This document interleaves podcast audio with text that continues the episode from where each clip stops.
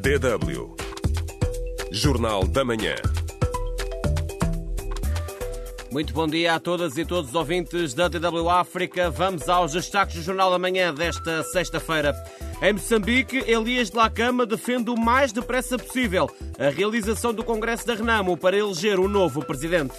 O que o povo e os membros da Renamo exigem é a realização do Congresso. O presidente Ossufo Mumá, querendo, tem que concorrer de igual para igual com outros candidatos. Em Angola, o ministro da Administração do Território e Reforma do Estado afirma que a criação de mais duas províncias é mais um passo rumo à implementação das autarquias. Então, nós queremos fazer esse trabalho prévio antes mesmo da institucionalização das autarquias locais. A ministra alemã do Desenvolvimento inicia na próxima semana uma visita diplomática à África Ocidental. Vamos perceber as reações dos ganeses à aprovação do projeto de lei contra a comunidade LGBTQ+, e no futebol, arranca logo à noite a 24 jornada da Bundesliga. O calendário marca o dia 1 de março e o relógio aponta para as 5 horas e 30 minutos, hora universal. Consigo deste lado António Deus e começa agora o Jornal da Manhã. Elias de Lacama, irmão mais novo do falecido líder da Renamo, Afonso de Lacama, defende a realização o mais depressa possível do Congresso do Partido para a eleição presidente da Perdiz.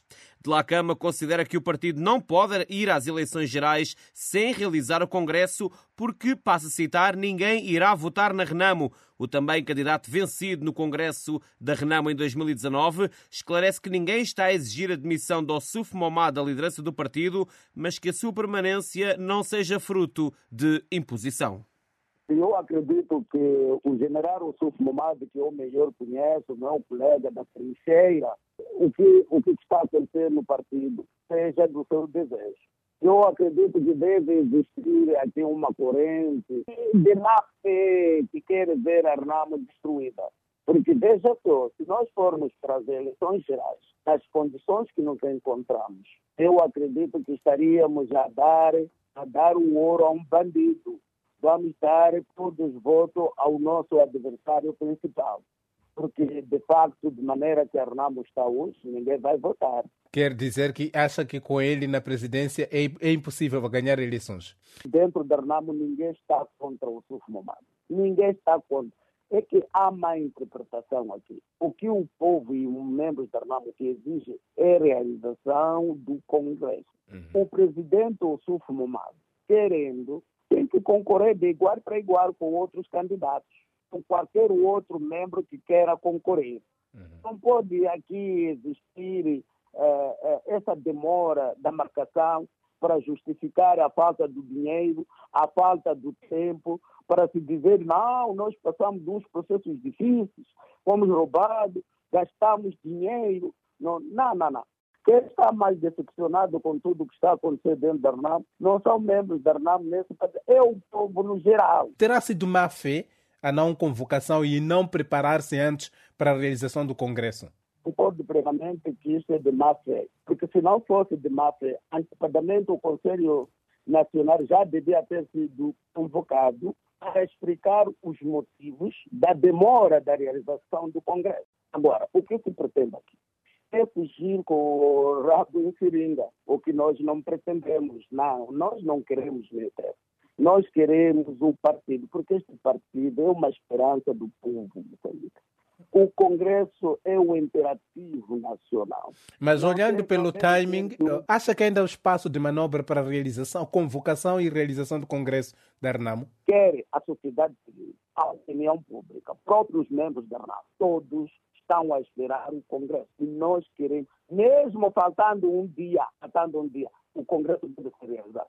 E o Conselho Nacional não pode substituir o Congresso, porque o Congresso é uma coisa, o Conselho Nacional tem o outro. Cada órgão tem uh, uh, as suas prerrogativas. Tem as suas prerrogativas. Por isso que nós, nós não vamos aceitar, porque o que nós sabemos, querem usar espécie de um Conselho Nacional alargado a outros quadros.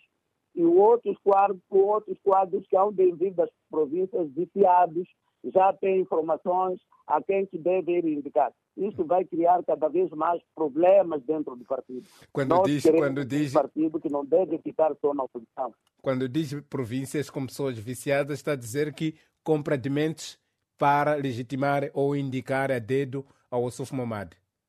Sim, porque o que se espera? Porque marcar o, o, o Conselho Nacional é abrir, sabendo que depois de abrir em maio está a abertura, portanto, o registro dos candidatos para as eleições gerais. Qual é o tempo que vai, vai, vai nos restar?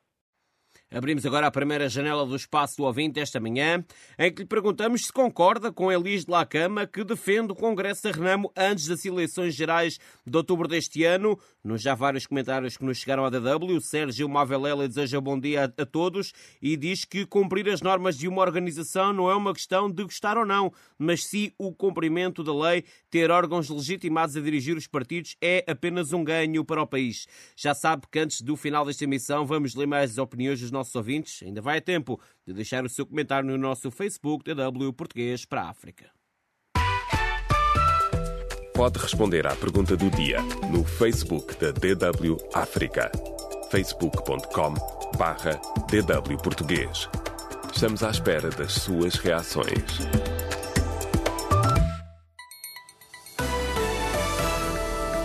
DW Notícias. Em Moçambique, o autarca de Chiure, Alecorno Tutunha, afirmou hoje em declarações à agência Lusa que os ataques de insurgentes acontecem cada vez mais perto da vila sede daquele distrito, na província de Cabo Delgado, e que o município não consegue apoiar os milhares de deslocados.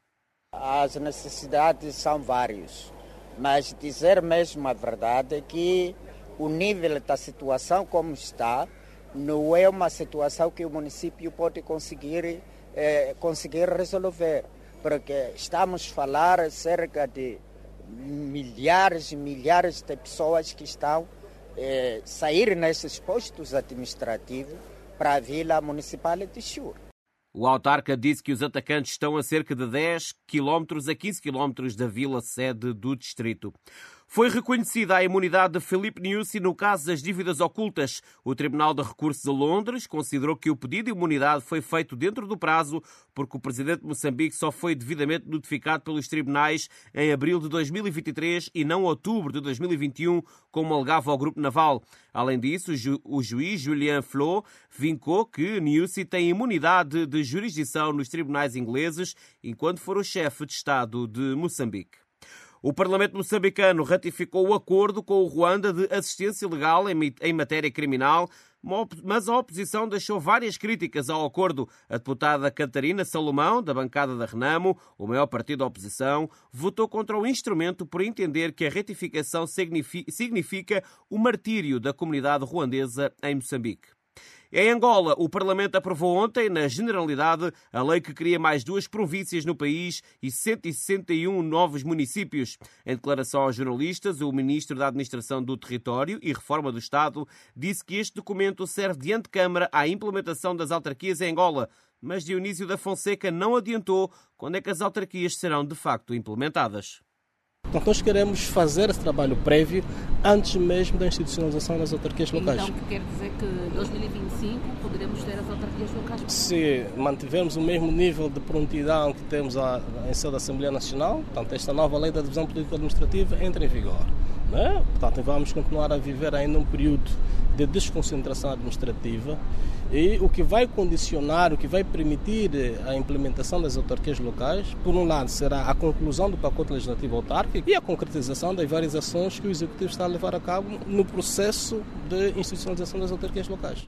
A UNITA diz que a proposta de lei sobre a divisão político-administrativa, aprovada ontem na Generalidade, adia o desejo das autarquias. Eh, o partido votou contra o documento. A polícia na província angolana de Benguela fez ontem uma meia-culpa. O comandante provincial, Aristófanes dos Santos, admitiu estar preocupado com alguns casos de indisciplina no seio do efetivo. O comandante diz que só no ano passado foram abertos centenas de processos contra membros da corporação. Estamos preocupados ainda com alguns casos de indisciplina no seio do nosso efetivo. Pois no decurso deste ano, no decurso do ano 2023, registraram-se um total de 864 infrações disciplinares. Não se concebe um agente de autoridade que haja fora dos padrões normais de atuação policial em democracia. Declarações do comandante provincial em Benguela durante a celebração dos 48 anos da Polícia Nacional Angolana. DW África. Deutsche Welle.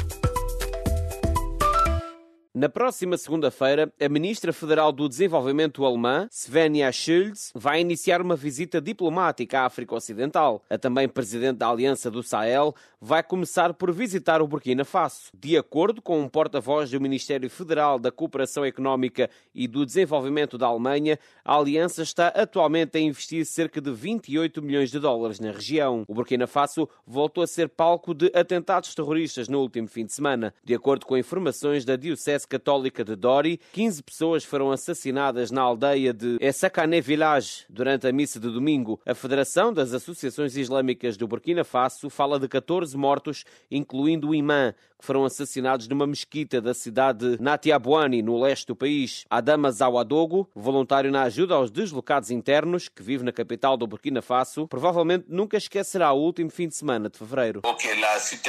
A situação não é fácil. Durante o fim de semana houve ataques por todo o país e aconteceram ao mesmo tempo. Tanto as igrejas como as mesquitas foram visadas.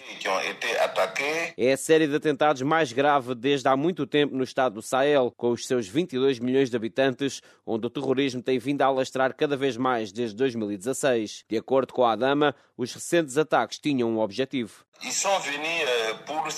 Os terroristas vieram para nos mostrar que são fortes, mas no fim são apenas fracos. O nosso exército é muito forte e recupera muito equipamento. Sabemos que todos aqueles que nos defendem são corajosos. Temos a certeza de que o terrorismo vai acabar no Burkina Faso. Após dois golpes de Estado em 2022, os militares estão no poder no Burkina Faso, com o capitão Ibrahima Traoré na chefia. Juntamente com o Mali e o Níger, o país anunciou no final de janeiro a sua saída da CDAO. As consequências são consideradas graves para toda a região. Este será também um dos temas da deslocação da ministra alemã. Depois do Burkina Faso, a viagem continua até o país costeiro do Benin. Na região fronteiriça do norte deste país, de 13 milhões de habitantes, também se registaram ataques terroristas. De acordo com as conclusões do grupo de reflexão holandês Klingendel, os apoiantes, incluindo beninenses do grupo de apoio ao Islão e aos muçulmanos, fundado no Mali e com ligações estreitas à Al-Qaeda, difundem nas mesquitas mensagens religiosas claras que proíbem o consumo de álcool, tabaco e carne de porco, por exemplo. Segundo Kamal Donko, geógrafo doutorado pela Universidade de Beirute e assistente de investigação do Instituto Lazdel em Parakou, no norte do Benin, os jovens estão certamente receptivos a estas mensagens.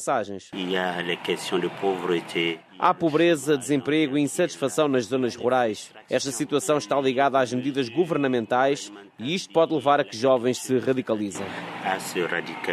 No entanto, Donko acredita que outra coisa pode transbordar do Sahel para os Estados costeiros: a frustração da geração jovem em relação às velhas elites e à antiga potência colonial francesa. Vemos o que se passa na região. As atitudes antifrancesas estão a aumentar. Este fenómeno está associado à ideia de neopanafricanismo os jovens das regiões fronteiriças querem copiar o que se passa noutras regiões. Os protestos contra o governo podem enfraquecer o país. De acordo com o BMZ, o Benin está a trabalhar no reforço das estruturas estatais com o apoio alemão e a torná-las mais visíveis fora do centro económico de Cotonou. Para Jules Tohontod, presidente da ONG Serviços de Educação Internacional com sede em Dogbo, no Benin, afirma que a componente social é fundamental para evitar que os jovens se convertam a grupos radicais. Hoje em dia, se um jovem tem uma formação profissional e o emprego de que gosta, não vai procurar a sua sorte no outro lado. O mesmo se aplica ao terrorismo. Se alguém está empregado, isso já é uma barreira. Não se juntam tão depressa a grupos extremistas. O Ministério Alemão disse também à DW que a Alemanha e a Europa estão interessadas em manter boas relações de vizinhança com os países da África Ocidental e que este objetivo só pode ser alcançado com empenho e políticas pragmáticas e respeitadoras.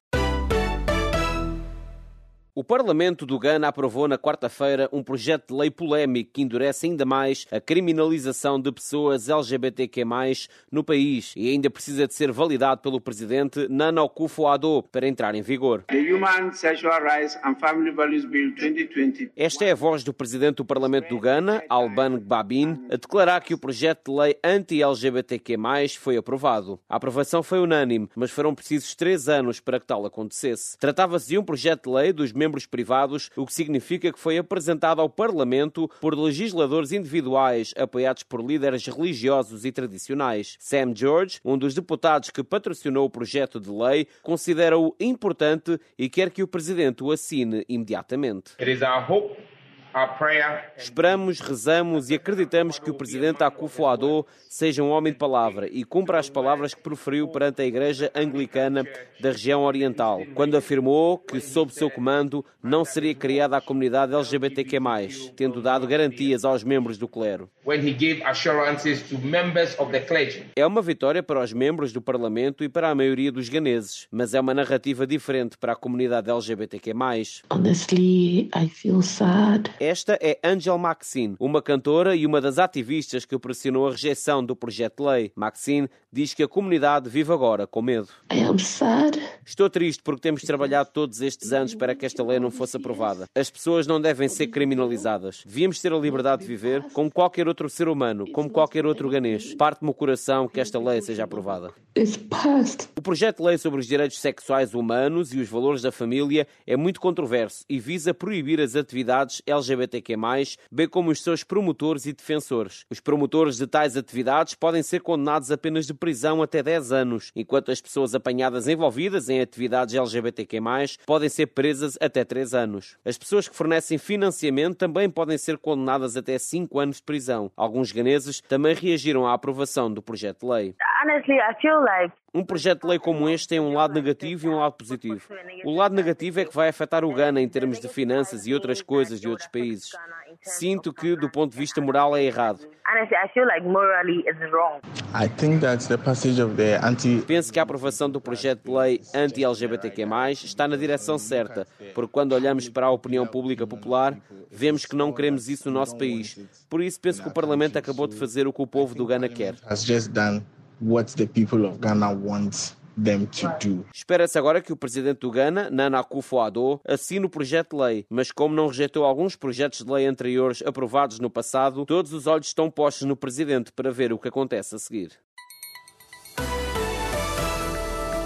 DW Notícias.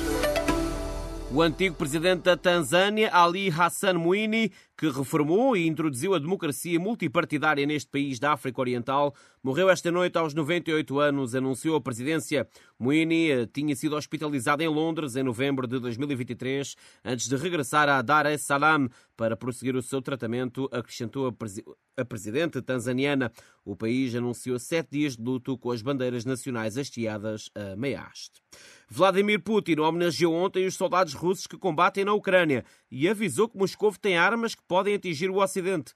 Palavras do presidente russo durante o seu discurso anual sobre o Estado da Nação, em que também voltou a ameaçar com o conflito nuclear.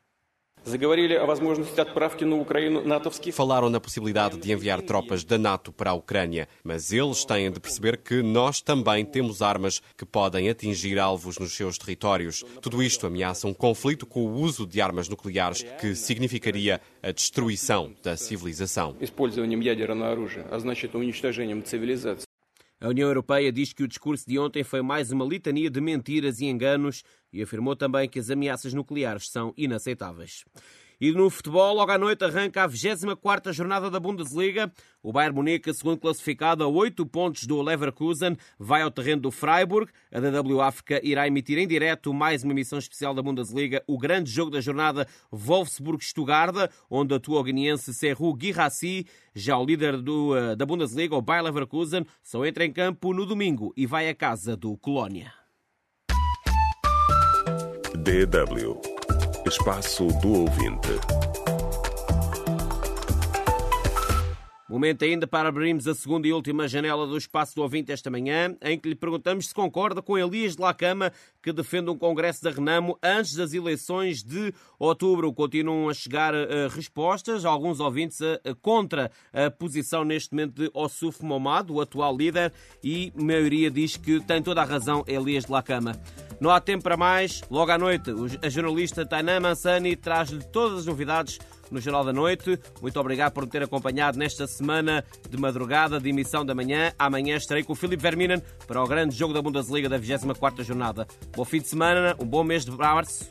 Bom dia, um abraço.